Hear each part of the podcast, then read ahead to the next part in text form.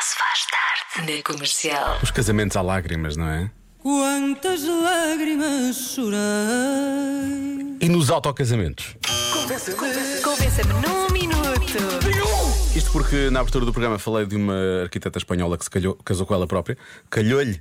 Ela autocalhou-se, bem, não interessa. Ahm, e portanto é um autocasamento, não é? Podemos chamar-lhe assim. Portanto, convença-me no minuto que se casaria consigo próprio. Atenção ao nosso ouvinte Cláudio que coloca questões. Ele não vai tentar sequer convencer, mas coloca aqui questões que são, eu acho, muito pertinentes. Boa tarde, Diogo. Olá. eu até estava a tentar ver se arranjava algum argumento, mas estou a tentar. Epá, não É consigo difícil, não é?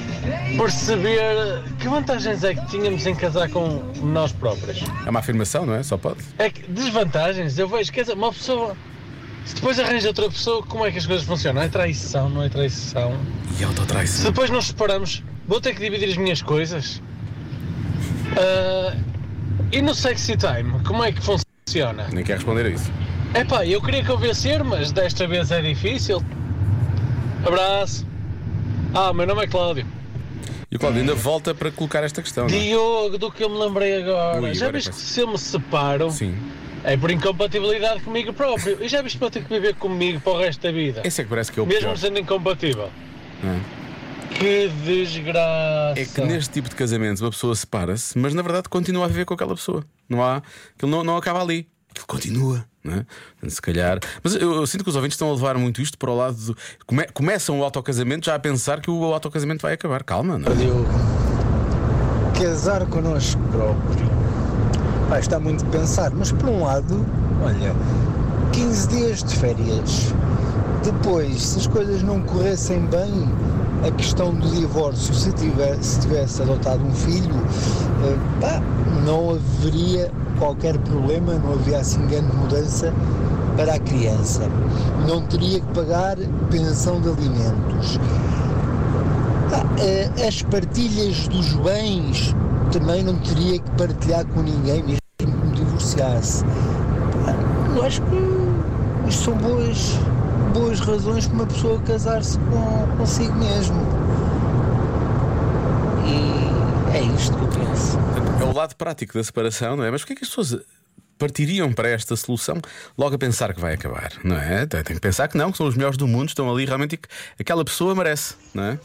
Olá Diogo e boas férias para a Joana. Boas férias para a Joana. Que raiva que eu tenho.